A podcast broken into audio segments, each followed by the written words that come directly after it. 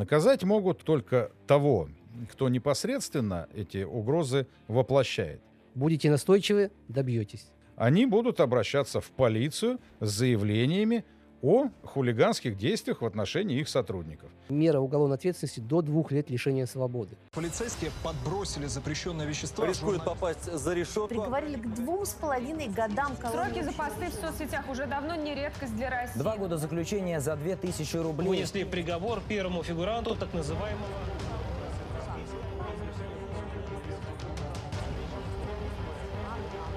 последнее время в СМИ часто фигурирует интернет-организация «Мужское государство», которая известна тем, что а, устраивает травлю бизнесу, людям, причастных к бизнесу и просто людям. Как защититься от подобных э, действий? Тут что необходимо отметить? Что интернет — это не безвоздушное пространство. Это одна из сфер человеческой деятельности.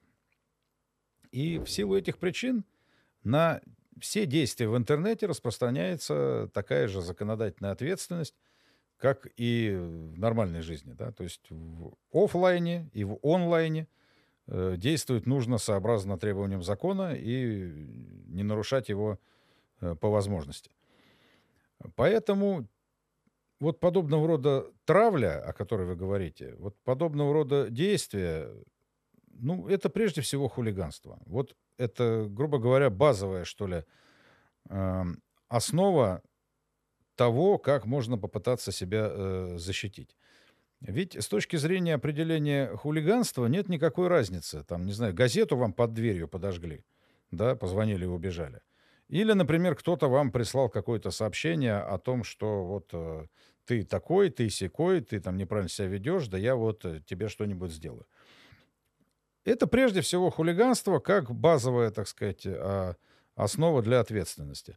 Кстати говоря, э, в тех же СМИ постоянно появляется информация о том, что, в частности, членов этого мужского государства, членов этого сообщества, все-таки время от времени привлекают к ответственности за хулиганство, возбуждают дела и как-то их э, наказывают. Просто ну, подробности не публикуются, поэтому не могу сейчас э, сказать, как, как конкретно это э, делают. Но здесь есть один тонкий момент. Наказать могут, во-первых, только того, кто непосредственно эти угрозы воплощает. То есть либо того, кто пишет, либо того, кто их пытается осуществить. Во-вторых, нужно доказать связь.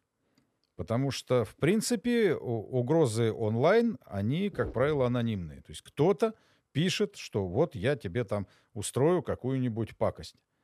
Но кто стоит за э, тем отправителем, который указан, э, понять иногда очень сложно. И поэтому э, обратиться-то в правоохранительные органы с заявлением о том, что некое лицо вам угрожает, вы, конечно, можете, но дальше правоохранительные органы э, начинают расследование, исходя из тех сведений, которые у них есть. И вот насколько это расследование будет успешно, и приведет ли оно, так сказать, к выявлению этого хулигана и его наказанию, это вопрос подчас, в общем-то, не так просто решается. Что касается конкретных действий, которые может предпринять человек, в чей адрес поступили эти угрозы. ну, во-первых, Уголовный кодекс у нас содержит несколько статей еще. Никто не отменял у нас 119 статью угрозы убийством либо причинением телесных повреждений. Да, она не очень хорошо работает, как показывает практика, но тем не менее она действует, и можно и нужно в этом случае, если вам такие угрозы поступили в отношении вас, ваших детей, жены, родителей, не знаю кого, а, вы можете пойти и написать заявление в полицию. Если в полиции, например, на ваше заявление никак не реагируют, ну вы написали заявление и все, и оно кануло в лету нужно знать, что когда вы подаете заявление, вам должны дать ну, такой квиточек, в котором указан, э, ну, скажем, регистрационный номер вашего заявления. Соответственно, если вас не уведомляют о том, что какие э, мероприятия по вашему заявлению осуществлены, пишите дальше, не останавливайтесь. Можно написать для начала даже на имя там, начальника полиции, что вы тогда-то вот есть такой-то номер, заявление, никто не отреагировал. А, Если и тут не будет никакой реакции, у нас есть прокуратура, которая осуществляет надзор за полицией. Пишите в прокуратуру, излагаете все детали вашего обращения, требуйте, чтобы прокурор предпринял соответствующие меры прокурорского воздействия. Э, Еще лучше э, обратитесь к какому-нибудь знакомому юристу, чтобы он вам помог правильно составить такое заявление с обоснованием, со всем прочим. И будьте уверены, э, ответ будет. Если вам не понравился ответ, ну, например, скажем, вам отказали в возбуждении уголовного дела, такой отказ можно обжаловать. И можно обжаловать уже и в суд. И поэтому, если вы настроены серьезно бороться за свои права, делайте это. Помимо угроз э, там, убийством, причинением телесных повреждений, нередко, например, э, какую-то искаженную информацию э, предоставляют, ну, выставляют в сети про вас, либо там э, какие-то фотографии размещают э, с какими-нибудь скобрезными надписями, там еще что-то такое. Опять-таки, у нас есть в Уголовном кодексе статья «Клевета», которая не так давно возвратилась в Уголовный кодекс. И по, э, как по вышеназванной статье, так и по этой статье уголов... мера уголовной ответственности до двух лет лишения свободы. Поэтому защищайте себя, обращайтесь, требуйте от э, правоохранительных органов вот, охранять ваши законные права. Будете настойчивы, добьетесь. С частными лицами понятно, а как быть предпринимателем? Вот, к примеру, недавно Тануки столкнулась с тем, что а, массово не выкупали заказы, соответственно, компания а, терпела убытки. И как быть им, как им защитить себя? Ну, вы знаете, та же самая Тануки, на мой взгляд, ведет себя, с одной стороны, достаточно правильно, да, то есть они не поддаются на шантаж, они, так сказать, продолжают э, свою деятельность, они настаивают на том, что они э, все делают правильно. Но, тем не менее, параллельно с этим они пересмотрели э, способы оплаты заказа. То есть, если раньше допускалось, допускался заказ и оплата на руки курьеру, то теперь эту функцию они просто отменили. То есть лицо, которое сейчас хочет заказать суши, в сети Тануки, оно э, должно оплатить их заранее, безналичным способом с карты, и тогда ему их привезут, он их, собственно, получит и использует, как ему нужно. То есть они э, убрали э, возможность для негативного на себя воздействия. Это, скажем, один вариант. В рамках этой же операции э, были призывы о том, что нужно, так сказать, нападать на курьеров Яндекс Доставки, потому что они сотрудничают с Тануки и эту самую э, еду доставляют. Яндекс поступил по-другому. Я, насколько понимаю, так сказать, с лидером этого мужского государства э, связались люди из Яндекса. Ну, это как он сам, собственно, заявил в интернете. Это никто ничего не придумывает. И объяснили ему, что, во-первых, э, если это не прекратится, они начнут, так сказать, его банить.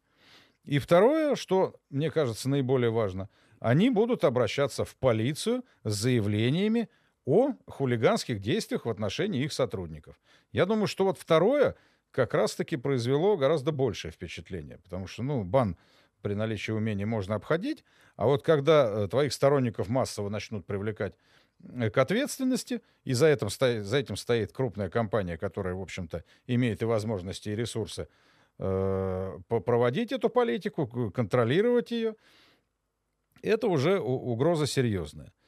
Кроме того, э, что касается компенсации убытков, в порядке гражданского суда производства лицо, так сказать, организатора этой деятельности известно.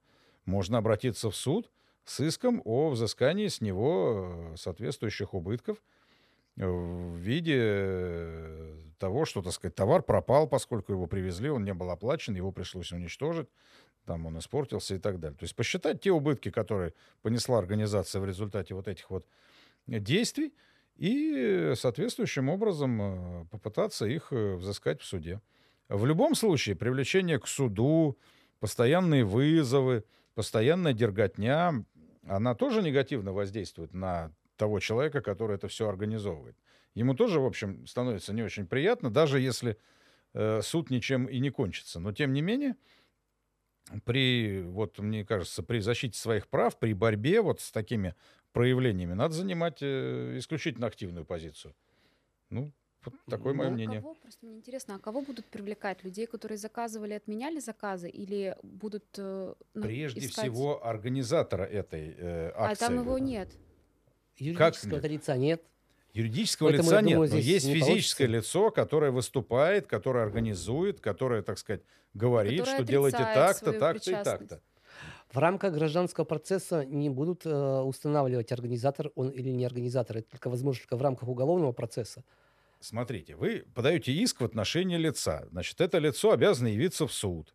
Да, ему начинают как-то портить жизнь. Да, он, так сказать, приходит э, или не приходит, присылает своих представителей, каким-то образом возражает и, и, и так далее. То есть это в любом э, случае вы создаете ему встречную проблему. Вы же ведь еще Ну. об этом пишете и так далее.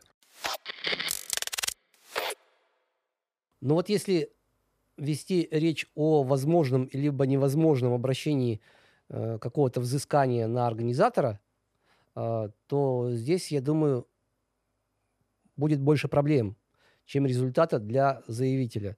Потому что э, будет очень сложно доказать, что этот организатор, который там дал какое-то указание а, членам своей группы, член- членам своего сообщества о том, чтобы не принимать тот или иной товар, вот эту связь в суде практически доказать будет очень-очень непросто. А если вы не докажете эту связь, значит, э, он и не будет нести никакой ответственности.